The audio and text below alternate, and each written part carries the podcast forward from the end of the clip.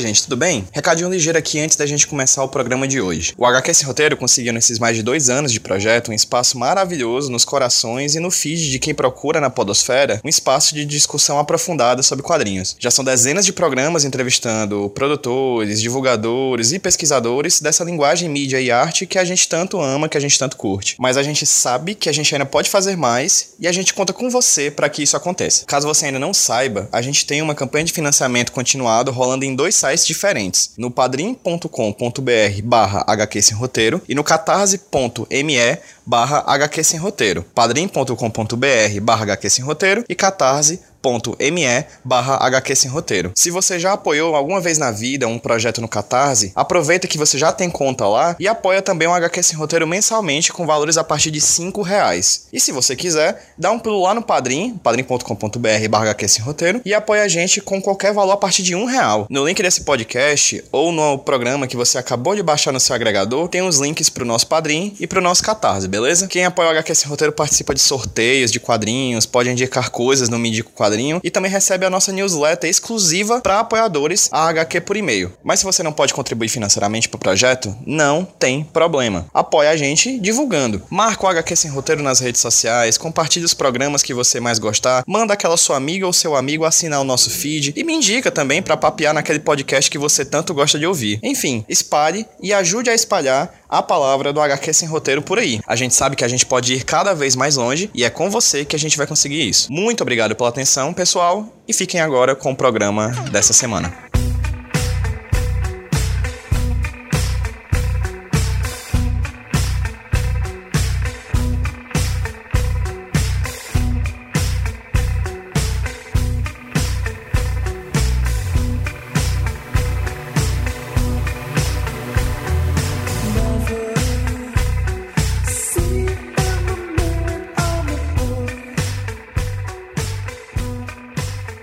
Fala galera, beleza? Aqui quem tá falando com vocês é o Pedro, trazendo para vocês mais um HQ Sem Roteiro, podcast de quadrinhos aqui da rede Iradex de Produções Associadas. E hoje a gente vai ter um HQ Sem Roteiro gravado de uma forma um pouquinho diferente do que a gente está acostumado a fazer. Por quê? No último dia 30 de agosto de 2018, aqui em Fortaleza, foi aberta a exposição O Ordinário Rafael Sica, uma exposição maravilhosa sobre as artes do gaúcho, do quadrinista gaúcho Rafael Sica. Ele esteve aqui em Fortaleza na exposição, ele esteve na abertura do evento, ele esteve durante os dias depois da abertura, até o domingo, dia 2 de setembro, desenhando um painel maravilhoso na entrada do. do um painel exclusivo na, na, entrada da exposição. Então, um belo dia, eu falei com o Iver, que é o curador da exposição, perguntei para ele se a gente se eu podia ir lá entrevistar o Rafael Sica pessoalmente, e deu certo. Eu fui, fiz uma entrevista com o Rafael Sica e também fiz uma entrevista com o Iver Lima. O Iver é daqui de Fortaleza, ele faz parte de um coletivo chamado Monstra e, já, e é curador de diversas exposições aqui na cidade,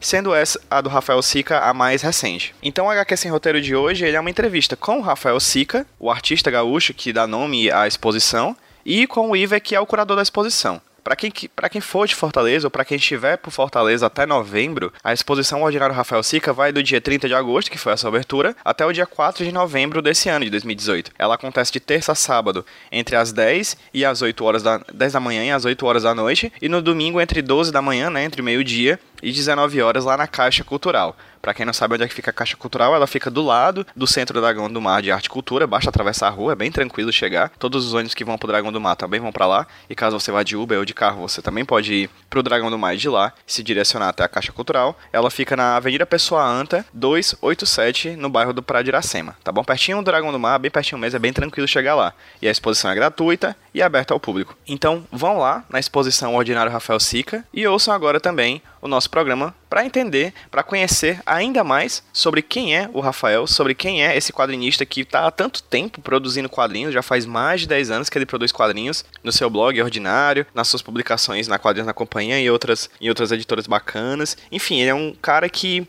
se mescla basicamente com a história contemporânea do quadrinho nacional. E é muito interessante, foi, e foi muito interessante conversar com ele. Eu, que sou um grande fã do trabalho dele, foi muito bacana conhecer um pouco mais sobre a vida e sobre as experiências dele. E também conversar com o Iver sobre o porquê dessa exposição do Rafael Sica. Essa exposição que é inédita, é a primeira vez que ela está sendo feita do jeito que está sendo feita aqui em Fortaleza e que já sabemos segundo palavras do próprio Weaver, que também vai passear pelo país, você vai saber qual vai ser o próximo estado em que ela vai estar em breve aí na, nas falas do próprio Weaver. Então é isso, gente, fiquem com o HQ Sem Roteiro de hoje, um papo ordinário com Rafael Sica.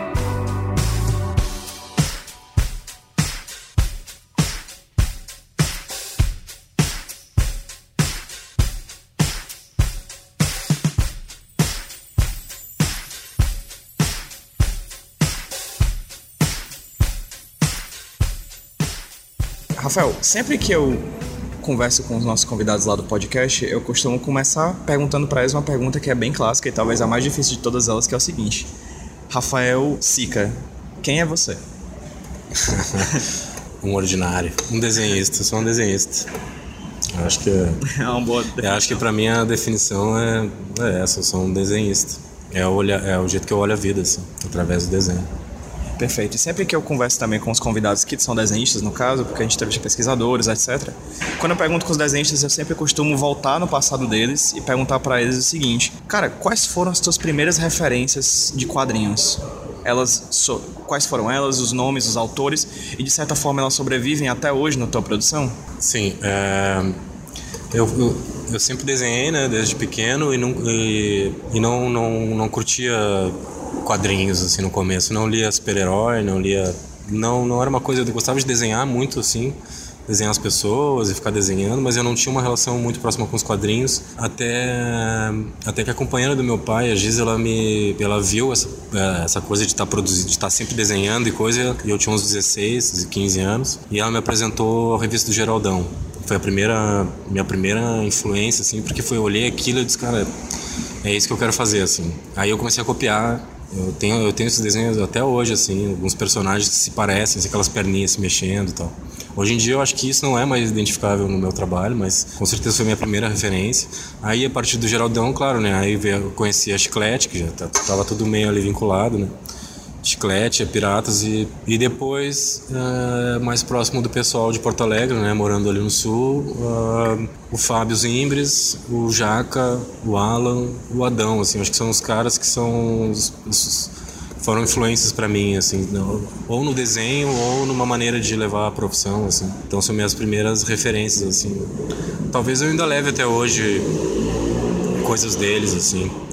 Acho que não tanto do humor, assim, do, do, do Adão, do Alan, coisa, acho que isso não carrego mais, mas. E um pouco talvez do traço do, do Fábio, né? Do, do, do Jaca. Depois é, eu acho que eu, eu conheci um cara que chama Edward Gorey, que é um desenhista americano, que também eu pirei, assim, achei muito foda. E foram minhas primeiras referências, assim. Mas hoje eu acho que o trabalho vai caminhando, vai andando de um jeito que isso acaba ficando para trás, assim, né? Tu acaba indo através dos erros, né, dos defeitos, que eu, que eu acho que é uma coisa importantíssima para quem trabalha, né, assumir isso, assim, né, assumir os erros e ver que tu não, tu não consegue copiar, tu não consegue fazer como alguém, tipo, tu tem que assumir o teu jeito de desenhar, né. Hoje em dia eu acho que o meu desenho, ele é um caminho que ele, que ele vai se modificando através dele mesmo, assim, né, eu vou aprendendo com ele, vou vendo que caminhos ele pode ir tomando e essa constante transformação assim que ele que ele vai sofrendo.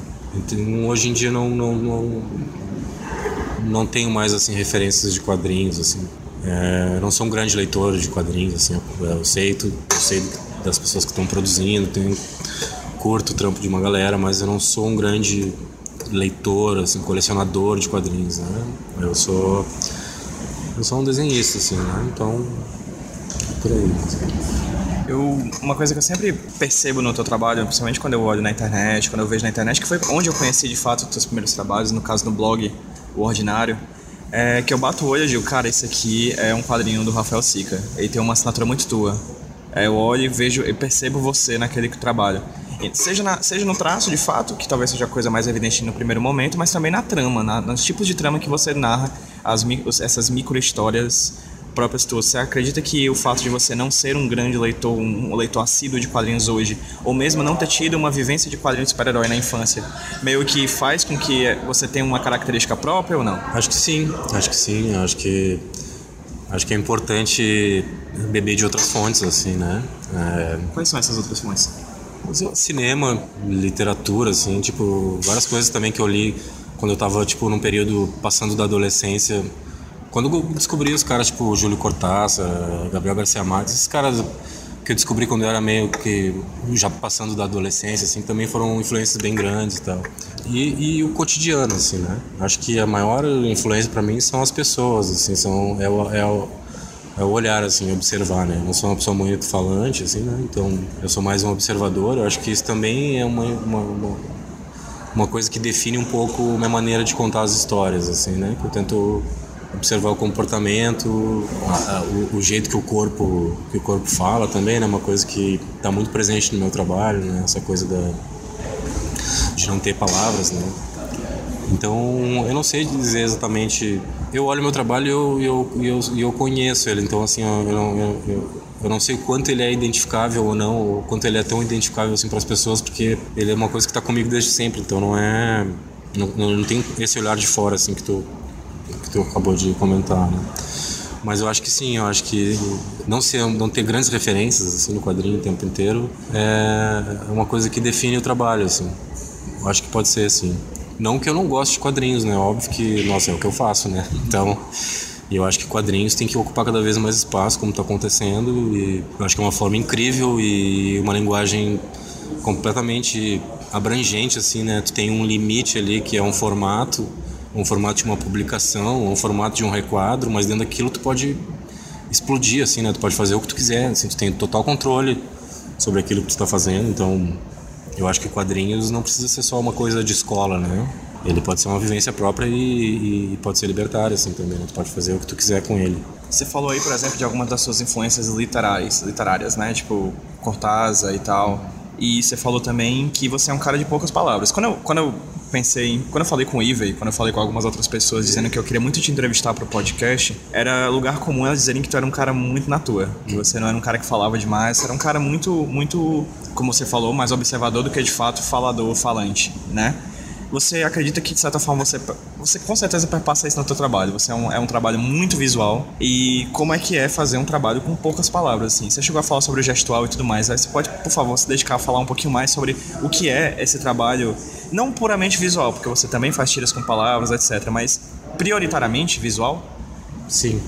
Eu acho que é uma questão de, de buscar a lingu... de buscar a fissura de estudar a linguagem do desenho, né? Para mim, acho que é que é isso assim. É, eu eu, eu, tenho a possibilidade de trabalhar o desenho e tirar dele o máximo que eu posso sem precisar escrever, sabe? Sem precisar botar um balão ou um recordatório, alguma coisa que te, te, é, te dê um caminho assim para a história, né? Então eu tenho um pouco dessa coisa que não é uma coisa que foi intencional, assim, foi acontecendo aos poucos mesmo, né? Meu trabalho tinha muito texto no, no começo, muita cor também no começo, né? Era mais texto que desenho, assim, né? Às vezes o balão ocupava quase um quadro inteiro, né?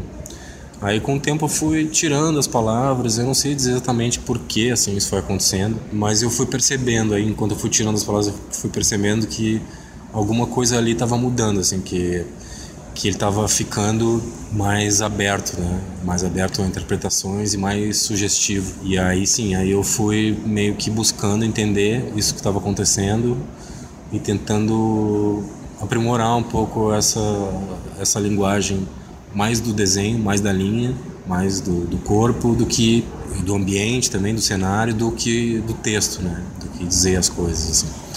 Então eu acho que tem essa coisa de as pessoas quando quando leem ele entendem o que querem ou não entendem, né? Tem, isso acontece bastante assim também, né? Porque também não é uma uma narrativa que, que eu tento que seja linear, assim. Eu tento fazer uma narrativa que seja completamente fragmentada, né? É claro que tem vários elementos ali que, que dão um rumo, assim, para um leitor mais atento e tal. Mas a ideia é que a pessoa complete o trabalho, assim. Eu acho que a, a, a, coisa que eu tento fazer hoje é que, que, é que o leitor seja também o autor dessa história. Então, eu acho que isso tem de, de, de, de, riqueza, assim.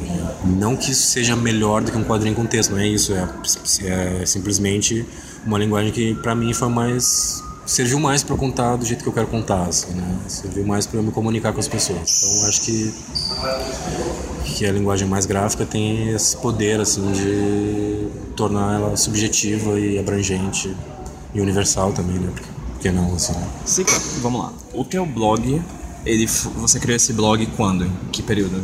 Em 2004, acho. 2004? É. Faz os seus bons 14 anos. Já faz seus bons 14 anos aí, né? Isso. O nome dele era Ordinário. A publicação que você lançou pela Quadrinhos na Companhia também se chamava Ordinário. E aqui eu tô te entrevistando numa exposição que se chama O Ordinário Rafael Sica. Por que desse adjetivo? Qual foi a ideia que você teve? Por que o interesse em vincular esse adjetivo ao seu trabalho como artista? É, primeiro que eu tinha que dar um nome pro blog, né? Era uma coisa que era bem recente, assim. A internet estava, para mim, assim, em 2003 ou quase, estava recém começando a entrar na, na minha vida, assim, porque eu tinha recém chegado do, de Pelotas, né, do interior, para morar em São Paulo, né? E ainda era uma época que tinha que levar o desenho até, até a redação, pastinha para tentar conseguir uns frilas e tal. E aí eu fiz esse blog para também servir como uma espécie de portfólio, assim, né? O meu trabalho naquela época era muito tinha muito humor, assim, né? Muita piada. Aí eu queria achar um nome que, que, que juntasse as coisas comuns do dia a dia, do cotidiano, com humor, assim, né? Com uma coisa pejorativa, né? Aquela coisa de, de autodepreciação, assim, né?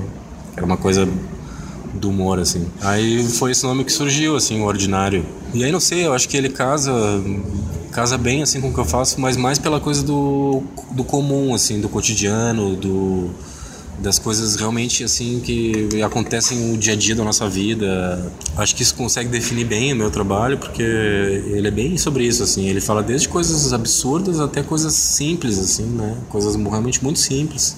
Desde coisas que acontecem com pessoas que estão pegando um ônibus, que estão pescando, mas claro, é tipo é um caminho que eu uso para para subverter o o comum, né? Um outro olhar sobre o comum, assim, né? Poderia ser também uma brincadeira com o extraordinário, né? Que é uma coisa também que pode vir dessa coisa do fantástico ou do nonsense, que também é uma coisa que tem bastante no meu trabalho, mas é sempre pelo caminho, pela via do comum, assim, do, daquilo que é que é ordinário, assim, né? Que é comum.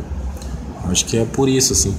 Eu sigo usando porque eu acho que a, a, as palavras feias hoje em dia são cada vez menos usadas, assim, né? Tem, tem, todo, tem que ter todo um cuidado, assim, para para falar, tem toda uma caretice assim rolando, né? Então eu acho que tá, tá usando ainda esse nome e, e tá expondo uma galeria e tal, acho que é, é, legal fazer esse contraponto assim, né? É uma brincadeira também com, com, com essa coisa do quadrinho tá numa galeria, que é uma coisa que eu acho super importante. Hoje eu realmente acho isso importante, né? Eu acho que os quadrinhos tem que estar cada vez mais ocupando todos os lugares, assim, né? Eu acho que já passou o tempo de quadrinho ser uma coisa é, vista com vista com maus olhos assim já passou faz tempo porque tem coisa muito boa sendo produzida há muito tempo aqui no nosso país né? Tá trazendo o ordinário aí para uma galeria no caso da caixa né? Acho que é, que é que tem essa brincadeira assim né? De trazer o comum para dentro de um espaço de artes plásticas e tal isso. É uma coisa que eu acho interessante, assim, o fato ordinário ser a ideia do, do normal, né, do, do não fora do comum, que seria o extraordinário, dentro de uma galeria de arte, meio que até um, cria até um choque conceitual, né? Acho que sim, acho. É, acho que. Não que eu ache assim que seja, ó, oh, nossa, que, que inovador, que não é, né? É uma coisa que. Mas eu acho que as pessoas, assim, a, a possibilidade de estar aqui esses dias dentro da galeria, né? Produzindo dentro da galeria, pintando mural. As pessoas. Tem uma parte que as pessoas podem desenhar nos cadernos e tem uma história coletiva. E as pessoas não. Quando as pessoas vêm e, e, e, entram em contato comigo, assim, ali dentro é como se elas estivessem olhando extraterrestre, assim, porque elas acham que o artista é uma coisa que não está assim, está distante, né? E elas não estão acostumadas com isso, porque realmente, assim, na, na, nas artes plásticas, de uma maneira geral, o artista está. Tá, tá, a galeria é uma coisa também tão imponente, né? É um espaço tão cheio de cuidados, não pode isso, não pode aquilo, não pode chegar perto disso, não pode tocar naquilo. Então, quando tem essa possibilidade de o artista ali é, produzindo, vendo que ele é uma pessoa comum como qualquer outra, né? que não é nenhum dom, nenhum talento, nem nada extraordinário, é simplesmente alguém curioso por uma linguagem que produz e segue fazendo seu trabalho como eles fazem os trabalhos deles e eles têm esse contato, realmente é, é um choque para as pessoas e eu acho incrível assim, né? elas tirarem essa essa separação assim, né, entre o público e o e o artista, né, que é uma coisa que para mim se misturam, né, porque acho que todo mundo tem potencial artístico na vida, né, acho que todas as pessoas têm potencial criativo incrível, assim. é só elas se darem conta, assim, e se libertarem um pouco para isso, né, é importante não viver só de vai e vem do trabalho e ficar mexendo no celular o tempo inteiro, tirando selfie no WhatsApp. Perfeito. E no caso também, outra, outra dúvida que me vem, isso desde o tempo de que eu vi até o blog. É a quantidade absurda de trabalho que tu faz, assim, já são 14 anos que você produz do, do blog para cá são 14 anos, né? Não sei se você já fazia quadrinhos antes e tal. Mas você produz muita coisa, muita coisa. Aqui, essa exposição na Caixa Cultural, aqui em Fortaleza, é um exemplo disso. Você tem tirinhas expostas em várias, vários locais diferentes, espaços diferentes. Você tem é, cadernos de sketch com desenhos teus, você tem tirinhas pequenas, tirinhas grandes, enfim, um material muito amplo. Como é o processo criativo? Como é que é o caminho, Rafael, da ideia que está na tua cabeça até a, a, ponta da caneta no papel? Essa é, essa é mais difícil do que a primeira, aquela. Mas eu acho que não sei, é de, é de, é, eu acho que é de estar tá produzindo, assim, né? De estar tá, de tá em movimento, assim, tá trabalhando, tá, tá desenhando. É, eu, eu, eu, desenho, eu desenho, eu desenho rápido, assim, até, né? É, eu, hoje eu estou bem confortável, assim, com o meu desenho, então eu produzo eu, eu, produzo rápido assim então dá para desenhar bastante assim. Realmente é um volume muito grande de desenho assim tem muita coisa né?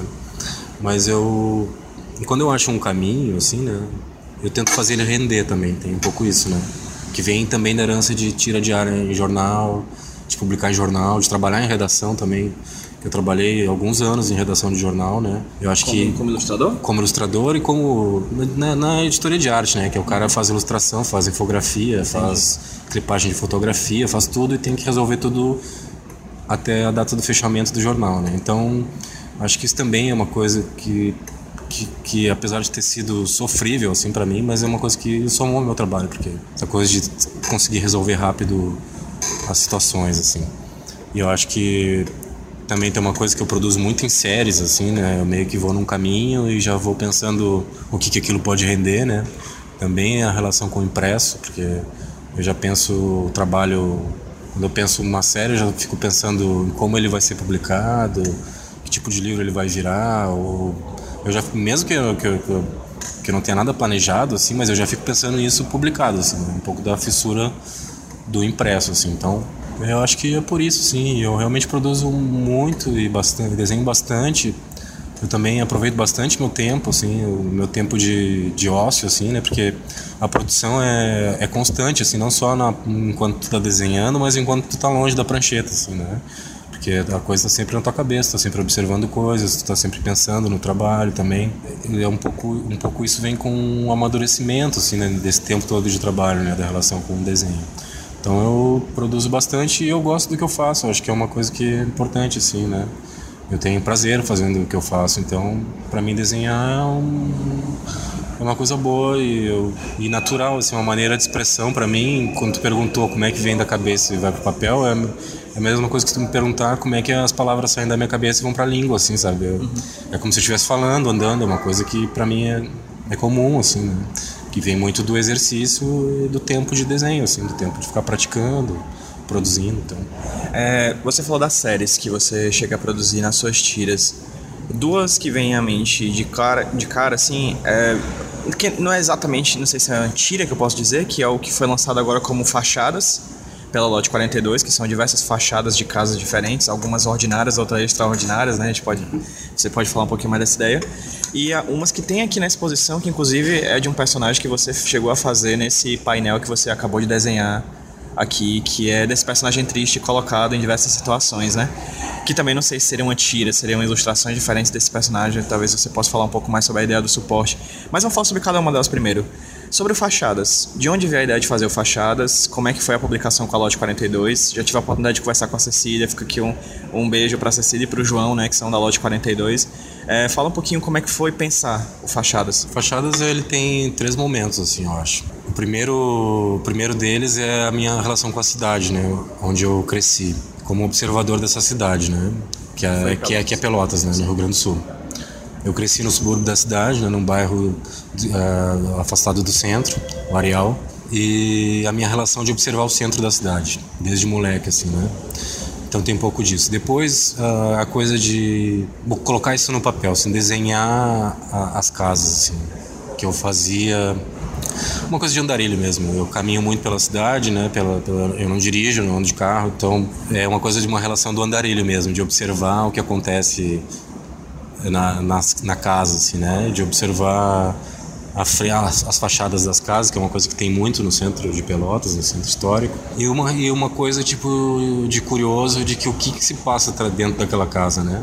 Aquela casa que tem tanta história, porque é tão antiga, né? Que, que, história que ela conta, né? É mais ou menos como ver uma pessoa, assim, à primeira vista, né? Tirar uma conclusão precipitada de, observar, de olhar para ela, né? E não saber o que se passa dentro dela, né? Então é um pouco disso, assim, de curioso, de conhecer e de a fundo. O terceiro momento é o livro impresso, né? Aí foi. Eu, eu, tinha acabado de conhecer, eu acho, a Cecília e o João em, em feiras e tal. E veio esse convite de mostrar, um, de apresentar um projeto pra gente publicar alguma coisa. Eles queriam publicar alguma coisa minha e tal. Eu tinha essas, esses desenhos guardados que eu ia fazendo, né? Eu, também nessa coisa já de pensar em série e coisa. Mas você já tinha pensado em publicá-los? Ou... É, eu, eu ia fazendo, eu, eu tipo, achei um formato. Uhum. Eu digo, vou seguir fazendo esse formato porque, pô, pelo menos eu não vou engavetar o negócio, né? Vou, já, se, se for rolar um livro, vai ter uma ocasião, eu vou, já vou ter um negócio pronto, assim, Legal. né? Aí eu, eu, mostrei os fachados para eles e na hora, assim, a gente fechou. E nesse terceiro momento vem um trabalho importantíssimo, assim, que, que foi a visão de fora, né? Que é, que é uma coisa que eu já citei aqui, que é o olhar do, da Cecília e do João pro trabalho e pensar neles editorialmente, assim, né? Que é uma coisa que eles fazem muito com a lote, né? Cada livro é um objeto, cada livro é impresso em papel diferente, uma tinta, não sei o quê. Não sempre essa loucura, assim, né? Produzir mil coisas e tal. E aí essa ideia de fazer um livro de sanfona que parecesse uma rua veio deles, assim, né? Veio da Cecília, do João. E ele acabou, ele não eram quadrinhos, é, ele era, um, sei lá, posso chamar de cartoons, né? Porque são uma, uma cena apenas, né? Na frente de uma casa. Só que nesse formato de, de, de, de sanfona, ele acabou se tornando uma grande narrativa, né? Perfeito.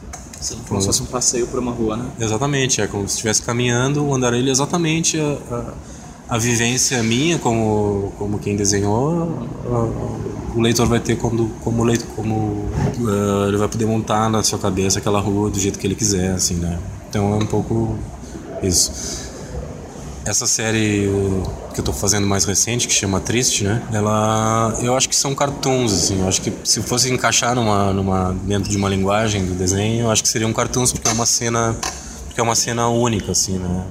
São paisagens ou são cenas uh, urbanas ou selvagens ou da natureza, mas é sempre ele é o único ou a única ser humano, ser humana que aparece na história, né? E sempre nessa posição meio que fetal, assim, olhando para Parece que ele não tá olhando para aquilo que tudo tá acontecendo ao redor, sabe? Vem um pouco disso, assim, dessa relação da, da, da das pessoas olharem para o próprio umbigo, para os próprios problemas, uh, para os egoísmos e para si mesmo, assim, demais, e não perceberem a hecatombe e o mundo todo acontecendo ao seu redor. Acho que vem um pouco disso. E é uma coisa que eu estou produzindo recentemente, então também estou fazendo seriado, estou fazendo o negócio render, porque eu acho que vale, assim. Tem tido boas respostas sobre, sobre ele, assim, tem sido legal fazer e inevitavelmente vai virar uma publicação. Eu ainda estou produzindo, devo ter cerca de 20, 18, 20 desenhos. Pretendo chegar, sei lá, uns 40 para poder tirar alguns e tal, né? Fazer um crivo aí e publicar isso ano que vem. E tem também uma, uma, outra coisa que eu estou produzindo que eu gostaria de, até de, de, de falar para ti. É aqui que eu estou fazendo uma história com o Paulo Scott, que é um escritor gaúcho, né? Um, é um escritor e amigo, assim, é um cara fundamental, assim, que não leu que leia, porque é um grande escritor que fala do seu tempo e, e, e ele fez um roteiro muito tempo atrás, sei lá, 2012, quando a gente se conheceu. Aí ele, pouco tempo depois, ele me mandou um e-mail assim dizendo, olha cara, fiz esse roteiro pensando no teu trabalho, assim, pra gente fazer junto um quadrinho. E aí o tempo foi passando, a gente foi fazendo uma coisinha e outra assim, de uma página, tentando fazer a história colar, até que hoje a história tá, tá rolando assim, tá fluindo. Aí acompanhando às vezes também topou fazer o projeto, é um negócio que eu estou desenvolvendo agora, assim. É uma história, uma experiência nova para mim, que é uma história longa, né? Vai ter cerca de 150 páginas, hum, mais ou menos. É, eu estou na página Eu tô lá pela página 70, 80, assim, né? E é uma coisa que eu tô louco pra voltar pra ela, assim, porque ela tá. Eu tô aqui em Fortaleza, mas eu tô, ela tá lá me esperando, porque eu preciso, não tenho como carregar ela pra tudo que é lado. E é uma história de fôlego, assim, né? Então, pra mim tem sido uma experiência legal, assim, também, né? De, de uma outra relação com o desenho. É, tem sido esse, interessante assim, observar. Esse é o seu primeiro trabalho que você faz com roteiro de outra pessoa? Ah, é, eu já fiz adaptações, assim, de, não adaptações, eu fiz, eu fiz um, em 2000 e pouco, sei lá, eu fiz uns, os contos dos irmãos Green, fiz algumas coisas assim, adaptando contos, também ilustrando livros de, de, de outros autores, mas trabalhar com um roteiro, assim, é a primeira vez, e é um roteiro tão aberto, assim, que é não é um roteiro clássico de quadrinhos, sabe? Ele não, ele não tem os requadros. O Paulo é um escritor, ele não é um roteirista de quadrinhos, né? Então é como se fosse um, uma descrição, né? Não tem palavras, é a história é toda silenciosa. É como se fossem descrições, assim, do que está acontecendo em um dia na vida de um personagem e uma personagem. Como é que tá sendo a experiência? Está sendo boa, assim, muito boa. No começo eu dei uma, uma, uma, uma assustada, assim, né? Porque, sei lá, eu, eu não acho que, que precisem de precisa de muitas páginas para tu contar uma história, né? Eu acho que tu consegue passar alguma coisa em, em, pouca, em um desenho, né? Em um cartoon, tem muita relação. Mas eu acho que essa história está sendo legal, assim, está sendo importante para mim é, na relação mesmo com o desenho, né? De entendendo e criando, assim, né? tem sido bem diferente para mim. Eu acho que o resultado está me agradando, assim, das coisas que eu tenho que, que eu tô fazendo agora. Eu acho que é o que eu estou mais gostando, assim. Eu tô, e já tô naquela coisa de, logo, de querer logo ver pronto e tal. É cansativo, porque, enfim, né? É bastante desenho, mas é, é prazeroso também. Já chegando um pouco mais para o final, mas falando especificamente sobre essa exposição que a gente está aqui hoje na Caixa Cultural de Fortaleza. Eu estava conversando com o Iver, antes da gente começar nosso papo, aí você, o Iver é o curador do, do, do, espaço, vou até uma, ter uma conversinha depois pro podcast com ele. Ele falou que ele chegou a te visitar, inclusive com o Fábio Zimbres, na tua casa, para começar a pegar ali, visualizar o material que viria a ser depois selecionado para fazer parte dessa exposição. E eles disseram que você tinha feito um primeiro recorte das coisas que você tinha produzido para trazer para cá. Qual foi a lógica desse recorte, desse, desse primeiro recorte, que depois foi mais recortado ainda pela, pela curadoria, mas como, qual foi a lógica que você pensou para essa exposição. Essa é a primeira exposição do seu trabalho em um espaço como uma galeria de arte, um museu, etc. E qual é a lógica que você seguiu para escolher mais ou menos o que você queria que fosse exposto aqui? Primeiro, o primeiro recorte foi achar todos os desenhos, organizar, organizar isso de alguma maneira, porque é uma bagunça assim. Tipo, eu não sou uma pessoa organizada assim. Eu deixo tudo guardadinho, claro, mas é, são tipo várias gavetas, várias pastas e coisa. Então, tipo, há muito tempo eu já expus em espaço de galeria em Porto Alegre, é, já expus em espaço de galeria em São Paulo, sei lá, mas uma exposição tão grande assim como é aqui na Caixa é a primeira vez, né? Então, tipo, organizar tudo isso foi o primeiro passo, assim, antes deles, antes do Fábio e do Iver chegarem lá, eu tipo, eu fui tentar pegar as coisas todas que eu tinha feito até então para ver o que, que viria assim para cá ou não. Aí eu fui mais ou menos separando, as, eu fui botando tudo na mesa, assim. O Fábio e o Iver chegaram lá e tal, eles passaram dois dias lá em casa, Pelotas. E a gente ficou olhando o material e conversando, assim, né? E mais ou menos que jogando as coisas na mesa, mostrando, ó, tem isso, tem aquilo, tem tal. Não, eu acho isso foi uma coisa bem bem sem muita pretensão, assim, não, aí foi acontecendo, acho que pode ser isso, pode ser aquilo, daqui a pouco, não, vamos dividir essa exposição em séries, vamos pegar cada publicação que tu fez e tentar mostrar um pouco disso, tentar mostrar o mais recente, tentar mostrar uma coisa bem mais antiga. Na, no caso das tiras que estão expostas aqui, que são, são 150 tiras aproximadamente, tem aqui, né, dentro da casa. Eu, eu peguei só as tiras um, sem texto, né, porque tem muita, muita tira da, de de antes, assim, que tem muito texto, então teve esse primeiro corte. Questão de, de encontrando, assim, né, como mostrar isso e também eu, eu acho que é num trabalho como esse, né, que não é, não sou só eu, né, eu acho que é importante o trabalho autoral do, do Iver como curador, assim, né, a, a, eu não fui nem um pouco ciumento assim, com o meu trabalho, eu deixei ele bem livre para que o Iver também colocasse o olhar dele em cima dessa produção, assim. E ele tomou caminhos que eu acho que foram incríveis, assim, que eu não talvez eu não pensaria, assim, né? Essa coisa de construir uma casa dentro da, da galeria, né? Como se fosse uma como se a galeria fosse um grande desenho meu, assim, né? Tipo, o meu Beto Carreiro, meu Walt Disney. meu parquinho, parquinho ordinário. Parque mágico Rafael Sica. Exatamente. Que, que, enfim, aí foi isso, assim, eu são das pessoas que eu admiro muito, né, o trabalho, já te conhecia há bastante tempo, né, o Iver eu nunca tinha tido um contato mais próximo, assim, né, a gente já se conhecia de se topar por aí em feira e coisa, mas o, o, o Fábio é um cara que eu, que eu tenho um pouco mais de convivência, porque ele, é de, ele mora em Porto Alegre, né, hoje em dia e tal, então a gente acaba tendo mais proximidade, tem amigos em comuns e tal. Então, e o Fábio também já fez curadoria de uma primeira exposição minha em 2008, lá no Museu do Trabalho, em Porto Alegre. Já escreveu o prefácio do Ordinário, né? Mas isso não é nenhuma novidade, porque o Fábio é um cara super requisitado para cura, fazer curadoria e, e prefácios de livro, porque é um cara tipo que é referência para todos nós, né? Então, para mim foi um grande prazer assim, cara, tá trabalhando com esses caras e poder deixar meu trabalho voar, assim, sabe? Por, por, pela mão deles, assim. Pera, pera, antes da gente terminar o papo com o Rafael, vamos ouvir agora a parte em que a gente entrevistou o Weaver sobre o motivo de trazer a exposição O Ordinário Rafael Sica e o próprio quadrinista Rafael Sica aqui para Fortaleza. Mas eu queria começar o papo conversando contigo, Weaver, fazendo a pergunta que eu fiz pro Sica também. É, e aí você faz do jeito que você achar melhor, que é perguntando quem é você, quem é o Iver Lima. Ok, vamos lá. Aquela pergunta difícil, mas sintetizando. É, tenho 45 anos atualmente.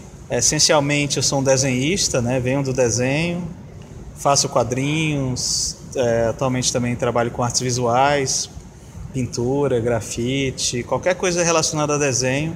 É, bom, eu me interesso por desenho. E aí dentro do, de tudo que envolva desenho, eu tô, isso para mim é, é, é, interessante, né? Me aprofundar nisso. Quadrinhos é a linguagem que envolve desenho, mas também vai além, né? As pessoas confundem desenho com quadrinhos. Sou encantado desde de criança com, com por essa linguagem.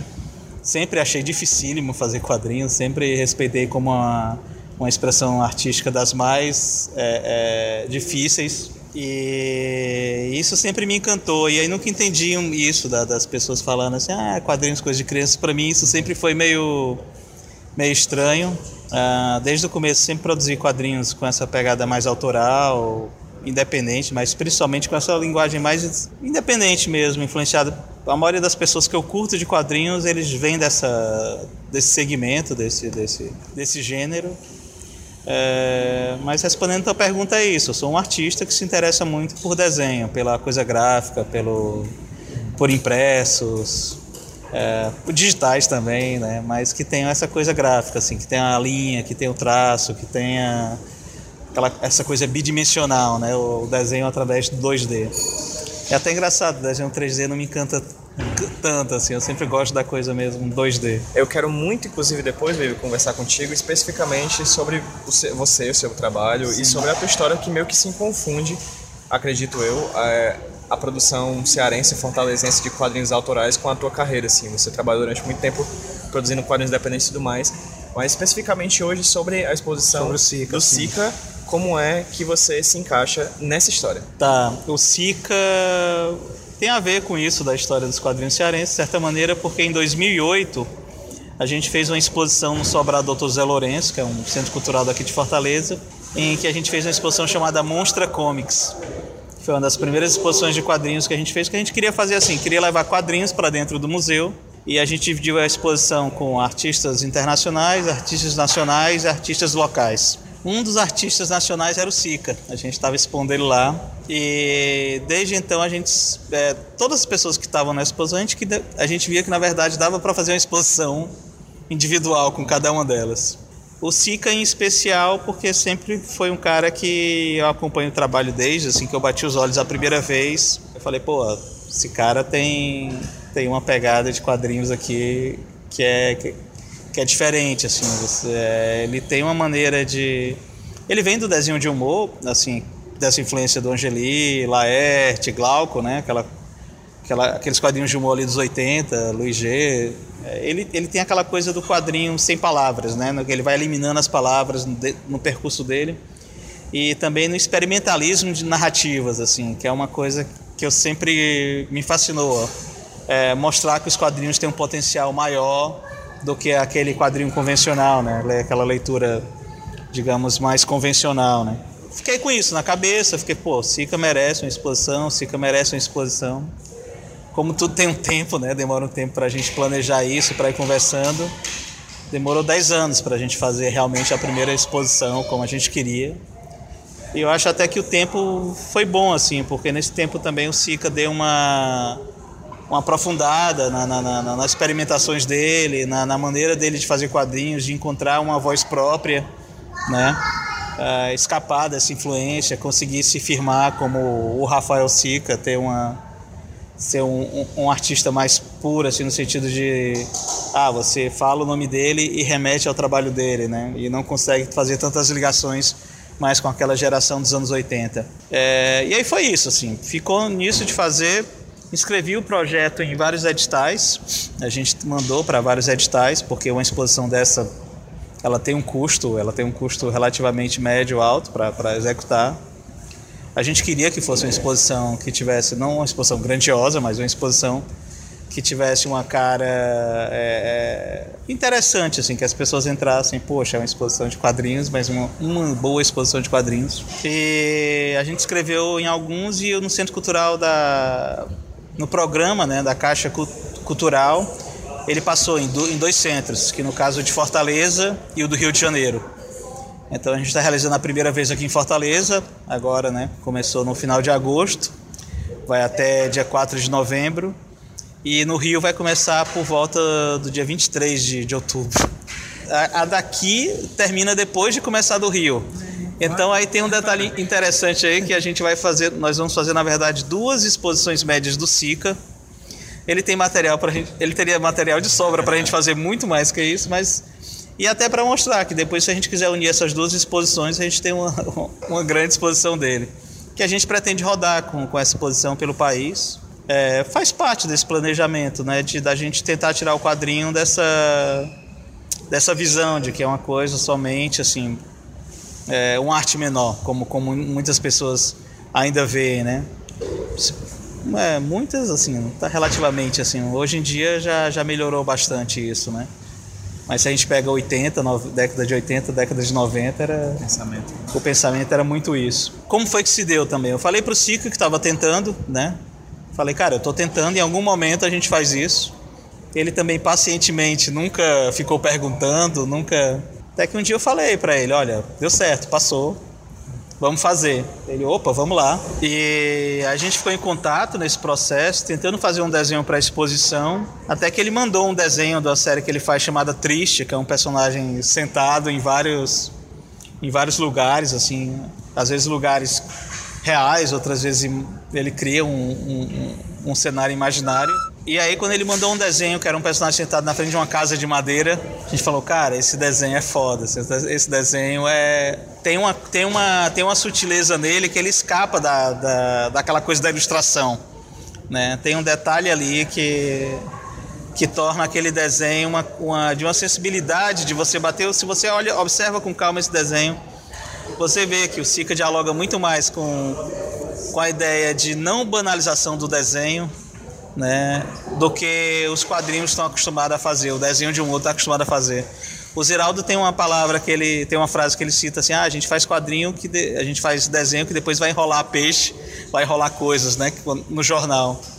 Ah, eu acredito que esse desenho do Sica seria impossível de alguém pegar ele para fazer isso. Não sei que a pessoa não tivesse sensibilidade mesmo para bater os olhos naquilo e, e, e falar assim: ah, vou enrolar um peixe com isso assim. É, bom, quando apareceu esse desenho, a gente falou, cara, isso mudou tudo. A exposição vai ser em função desse desenho, assim. A gente criou, teve essa ideia de fazer uma casinha de madeira, que é o centro da exposição. Nessa casa de madeira, a gente colocou a produção de tiras dele, da, da série O Ordinário. E ao redor dessa exposição, a gente foi criando baías, foi criando áreas em que a gente ia expondo cada uma das séries do Sica, né? Aí colocou a série Fim, colocou a série Fachadas, colocou a, a série novela, desenhos em geral que ele se, se desenha, é, a série quadriculados que ele faz lá, que ele cria primeiro os quadriculados, depois vai concebendo a história. Borgo. Ah, o, o, próprio Triste, né, que é a série que, que a gente está colocando, que foi o que gerou essa expografia. É, nasceu daí, assim, a gente queria fazer uma, uma exposição que dialogasse com a produção dele, e aí a gente também falou assim, pô, a gente tem que fazer todo o aspecto dela, assim, os banquinhos de madeira, mas banquinhos de madeira reaproveitando portas, janelas, pedaços de madeira de entulho. Então ela é toda desenhada em função do, que, do universo do Sica, né? A gente pensou em fazer uma montagem, de, entre aspas, precária, no sentido do... Como se fossem pessoas que não sabem fazer banco, fazendo banco, sabe? Ou pessoas que pegaram as madeiras velhas jogadas ali no, na esquina e, ah, isso aqui vai ser o banco da minha casa. É, porque na verdade o, história, as histórias de quadrinhos dele também tem muito isso, né? Da pessoa estar tá ali tentando de alguma maneira estar tá inserida no mundo, mas às vezes não consegue, né? Às vezes essa deficiência de não conseguir, existe uma poética nisso, né? Aquela coisa do dos perdedores, né? Aquelas pessoas que, que dos párias que enfim, é muito humano isso, né? A gente vê os nossos amigos, nossos amigos estão aí muitos estão desempregados, muitos estão numa situação que você vê quando olha a tira do Sica tá lá, né? É, é muito real, né? É muito tocante no sentido de de você bater o olho e aquilo de uma maneira te remeter a algo que é, que é muito próximo da gente. Ao mesmo tempo, também o Sica tem essas, esse universo mais lúdico que já extrapola, que vai por um caminho mais fantasioso, que já te abre possibilidades que já vão estar mais próximo do cinema fantástico, do, ou do próprio quadrinho de ficção, assim, ficção aberto para todos os lados, não somente ficção científica, né? Assim. É isso, assim, eu, eu acho que, que a exposição é toda em função do trabalho dele, assim, o que determina a, a exposição é o trabalho do Sica, e a gente tentou ser respeitoso junto com, com a estética dele, né? Lógico, a gente conversou e falando, ó, oh, vamos fazer isso, vamos. Vamos fazer aquilo, vamos. Ah, por aqui é legal, é, por aqui. Foi toda em conjunto, assim. Foi. Antes de conversar com ele, eu tinha conversado contigo antes e tu tinha falado sobre a, a, a, o papel da curadoria, o que você fez de curadoria e o recorte, o recorte, o recorte até você achar a quantidade de trabalhos que você está expondo aqui na, em Fortaleza, né? Sim. E consequentemente que você posteriormente, vocês posteriormente vão é, lá no Rio também. É, como é que foi o trabalho de curadoria? Você disse que tinha muita coisa, né? Muita, muita coisa. coisa. Você chegou aí lá na casa dele com o Fábio Zimbres, né?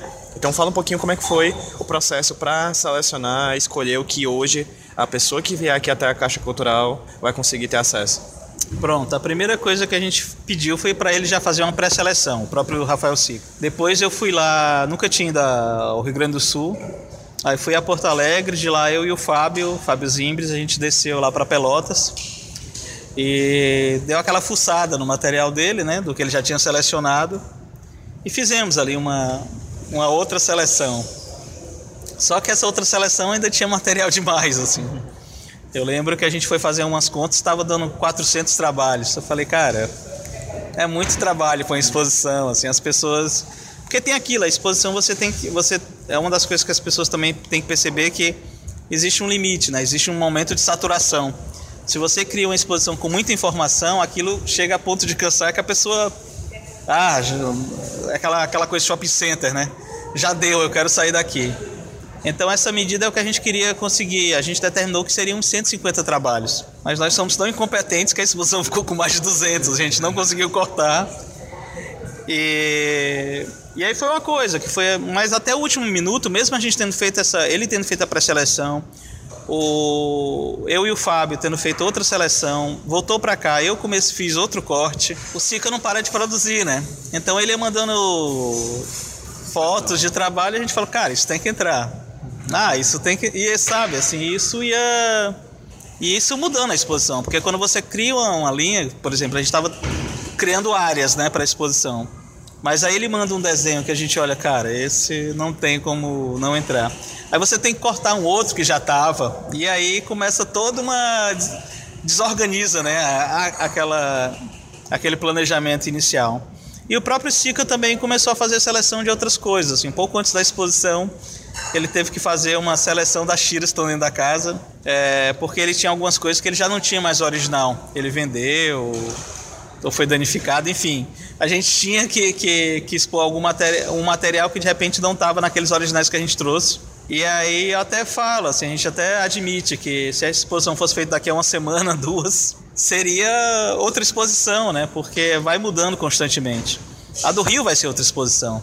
Então já vai ficar na cara que, que o, o material é muito vasto. Teve um fato também assombroso, assim, assombroso para quem estava na, na pré-produção, que esse desenho, que é o desenho principal da exposição, do, do, do, da série Triste, que é o personagem sentado na frente da casa, o Sica mandou para cá, para Fortaleza, pelo correio, o original. o original. E aí ele mandou, e aí três, quatro dias depois teve aquele grande incêndio aqui na estação de tratamento dos Correios. Pra quem não sabe, foi um incêndio que durou quase um dia inteiro e, e tipo, queimou coisa de 90% do, da, das de coisas, tudo né? De que tudo. tinha lá. A gente falou assim, cara, pronto, perdemos o original do desenho mais importante que a gente, né, aquele... Você escolhe um desenho que é o mais importante para a exposição e a gente perde esse original assim Foi no... em março, não foi? Março de Foi. 2018? Foi por aí. Foi, a gente tava bem nessa parte de. E aí a gente ficou naquilo, né? Tipo, pô, e agora, né? A gente perdeu o nosso original, assim. Ele tinha tirado só uma foto do desenho, a gente até, pô, tem, o único registro desse desenho é essa foto, então. Mas aí passou, a gente ficou esses três, quatro dias, assim, cinco dias, na verdade, de, de, de tristeza, né? Aí foi quando é, apareceu o, o, o original, chegou. Chegou lá em casa, no envelope. Que também é engraçado, né? O cara mandar um original no envelope protegido só por dois triplex, assim. Eu achei bem engra... é, Falei pra ele, cara, nunca mais faça isso. Mas tem uma coisa na turma de quadrinhos que é isso, né? A gente tem. A gente não lida muito bem com, com os originais, né? A gente.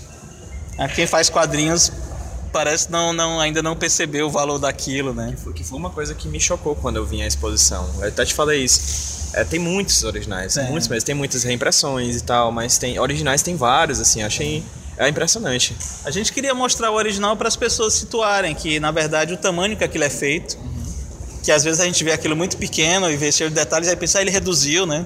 Mas não, ele faz daquele tamanho mesmo, às vezes é 1 a 4, no máximo 1 a 3, né? E tem uns que são mesmo, aquele formatinho pequeno de bolso, e ele já produz desse tamanho. A gente fica olhando para isso e fica tipo impressionado, né? Porque eu sei que ele tem um um, um trabalho assim de, de, de- que não é a perfeição a perfeição, né? Mas você também percebe que é um trabalho minucioso de produção.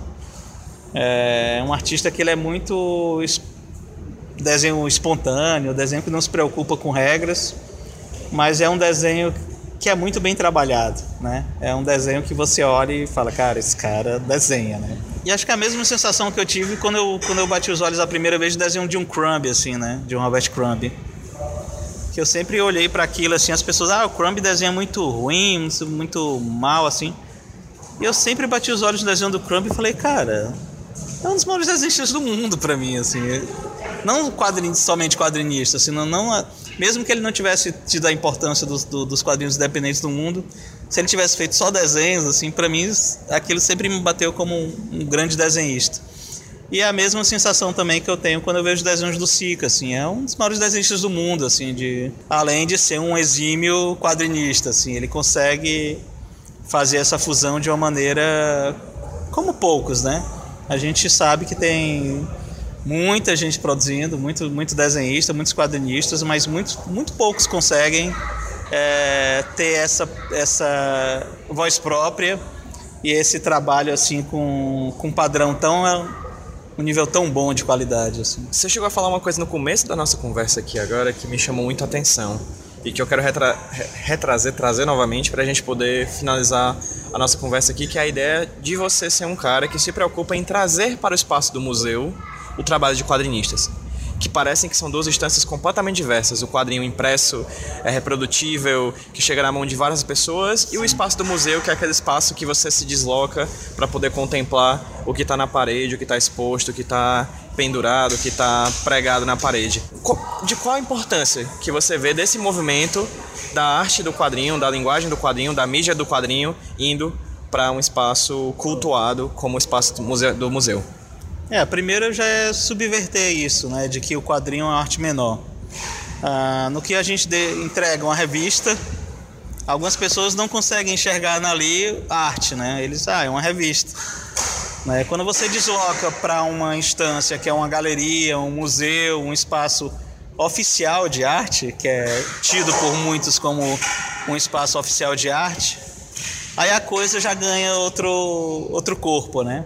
E aí no caso, e por isso essa importância, assim, eu acho que de, da gente deslocar os quadrinhos, é, tirar eles somente ali do papel, da internet e levar para instâncias mesmo oficiais de arte, que aí no caso museus e galerias. Eu acho que isso vai dar, isso vai funcionar para reeducar as pessoas de que o quadrinho é arte, assim. Né? Eu sempre tive é, quando as pessoas veem na parede moldurado, é, as pessoas falam: Nossa, isso é uma verdadeira obra de arte, assim. E às vezes quando olham para o impresso, não dizem isso é uma verdadeira obra de arte, né? Então é, tem muito, tem um pouco disso mesmo, de, de de educar as pessoas mesmo, né? E eu acho que os quadrinhos vão ganhar muito com isso, assim. É recente isso dos quadrinhos serem reconhecidos como arte dentro dos museus. As principais exposições de, de quadrinhos mesmo dentro de museu respeitado já veio agora na virada, né? Do, do já é nos 2000, já é no século 21. Antes disso, os quadrinhos ocupavam os museus de, uma maneira assim, arte menor, tímida e se a gente pensar que a pop art colocou os quadrinhos num museu de um tempo pejorativo, dizendo que não era arte, né? Eles estavam nos museus desde a década de 60, 1960, mas era no sentido contrário, era dizendo que aquilo ali era uma mídia de massa barata que não era arte. E algumas pessoas pensam que, na verdade, o pessoal da pop art estava enobrecendo os quadrinhos, mas a, a discussão é, dentro da arte era completamente contrária. O próprio meio da arte é altamente preconceituoso com, com, com o meio dos quadrinhos. Somente na, nas 2000 e... não vou lembrar agora o ano, mas é que realmente os quadrinhos começaram a entrar sendo respeitados. Tipo, teve uma grande mostra do próprio Crumb, que, que eu citei aqui, que foi dentro do MoMA, que aí falaram, pô, isso é arte, né? Tipo assim, ele tem a importância dentro da história do, do da cultura da década de 60, da contracultura, e é quadrinhos, né? Assim, eu, eu acho que, que, na verdade, o grande problema dos quadrinhos é esse termo, quadrinhos, assim, né? Eu, eu, sempre lembro a frase do Gonzalez que ele fala que se o cinema se chamasse Histórias em Fotograminhas, ninguém levaria a sério, né? E os quadrinhos têm isso, né? Histórias em quadrinhos, ou ganha vários nomes diferentes em vários países. Mas isso também reduz muito, né? Esse diminutivo já. Mas também não gosto da coisa pomposa, graphic novel. Também acho acho que os quadrinhos ele tem uma coisa que é legal, assim, que é justamente eles caminharem ali naquele meio termo.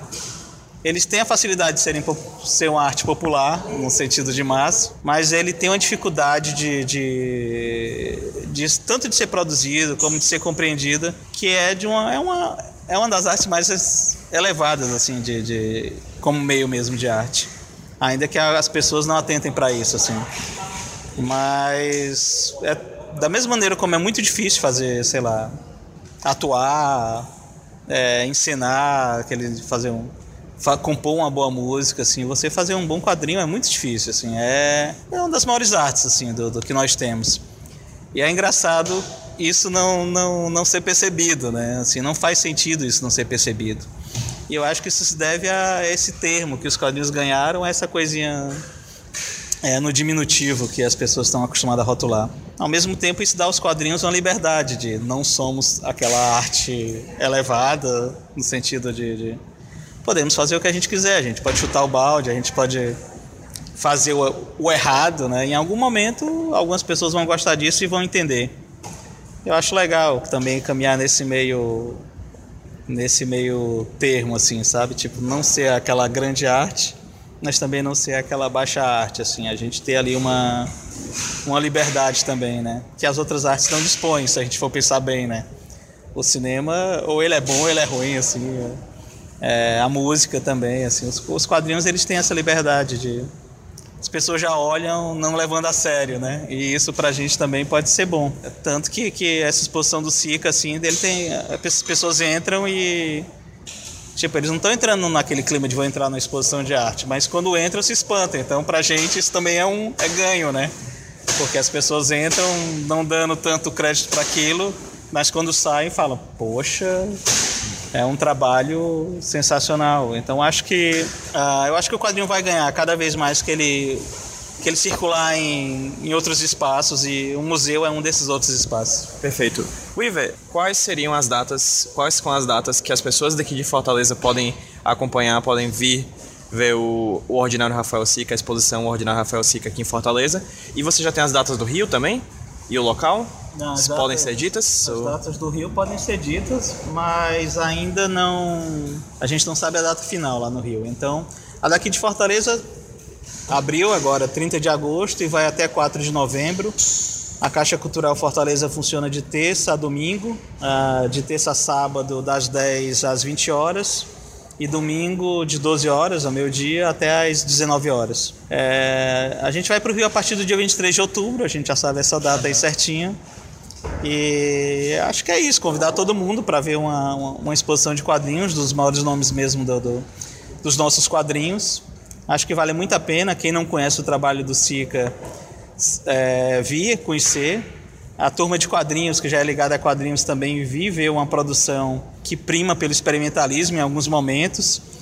E para abrir mente mesmo, assim, para a gente ver o quanto a gente, a gente tem a nosso dispor de, de narrativas para dessa linguagem, né? Eu acho que é uma exposição para quem faz quadrinhos é uma exposição obrigatória. Para quem curte quadrinhos é obrigatória. E para quem não curte também é obrigatória, sabe? É Aquela coisa de você bater os olhos e poxa, isso, isso é quadrinho, sabe? A pessoa tomar esse susto. Perfeito. Weaver, já fica aqui o convite também pra gente marcar depois, quando tiver com mais tempo, um papo sobre a tua produção, sobre o quadrinho cearense, sobre a cena autoral cearense, que eu acho que é um papo interessante para HQ Sem Roteiro. E eu agradeço de coração a tua participação aqui no HQ Sem Roteiro, tá bom, querido? Valeu, PJ. Eu que agradeço e já anunciando que vai ter uma grande mostra de quadrinhos cearense em algum momento, está nos planos. E a gente pode falar mais na frente sobre isso com mais calma. Já Valeu. marcado, então. Valeu.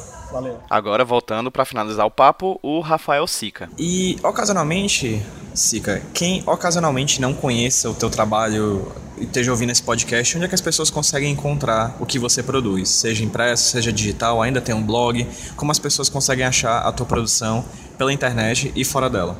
Pela internet eu tenho, eu não sou muito de redes sociais, né? Eu tenho um, eu posto meus desenhos numa página depois de muita insistência também. É, eu fi- eu fiz uma pequena exposição em Pelotas há um tempo atrás e o pessoal que estava meio que produzindo isso queria que muito que eu fizesse um Facebook para poder ajudar a divulgar, né? E aí eu fiz assim. E aí eu fico, eu nem tenho um perfil pessoal, eu, só vou lá e posto as coisas e, e meu trabalho, assim. Então acho que lá a minha produção mais recente fica fico postando ali no Facebook, né? Mas tenho livros publicados, é, é, quem não conhece é fácil assim, tipo, dá um Google ali que vai achar, tem ó, livro, livro pela lote, tem tem livro da tem um livro da companhia. Enfim, tem uma série, tem o Freaknik, falando desses mais recentes, né? Tem uma série de coisas que, que, que as pessoas podem encontrar para se aproximarem do meu trabalho, assim, então é fácil. E vindo nas exposições, né? Vindo quem tá Fortaleza vinha, vinha olhar a exposição aqui na caixa e ser curioso, assim, né, por desenho. Eu acho que é importante não só conhecer meu trabalho, mas conhecer o trabalho de toda a galera aí que tá produzindo quadrinhos hoje em dia, que tem muita coisa, muita coisa boa. Uma galera fazendo muita coisa legal e tal. Participar de feiras, eu acho que visitar feiras independentes, de publicação independente também é, é um meio legal de conhecer o trabalho de todo mundo e tal. Acho que é por aí, né? Sica, eu não tenho como agradecer esse papo aqui. Muito obrigado de coração. Eu sou um grande fã do teu trabalho, eu gosto muito do teu trabalho há muito tempo. Então é muito bacana ver você aqui em Fortaleza, é muito bacana ver essa exposição aqui em Fortaleza. Quem estiver ouvindo e estiver em Fortaleza, ou por perto daqui da cidade, ou visitando a cidade, venha. A exposição vai ficar até aqui, até que dia mesmo? Até dia 4 de novembro tá, tá aqui em Fortaleza a exposição. Perfeito. E eu que te agradeço, né, cara? É, o teu trabalho também é importantíssimo, assim, esses, esses- essas pequenas guerrilhas, assim, né? Esses pequenos gestos, assim, e trabalhos de, de, de pessoas envolvidas com quadrinhos, assim, pra mim é super importante estar tá, tá ocupando esse espaço que tu abre, assim. Eu te agradeço, muito obrigado mesmo. E seja bem-vindo a Fortaleza, sempre que você estiver por aqui, saiba que vai ter muita gente aqui boa pra dar aquele abraço e ter um papo bacana que nem esse. Muito obrigado. viu? Valeu.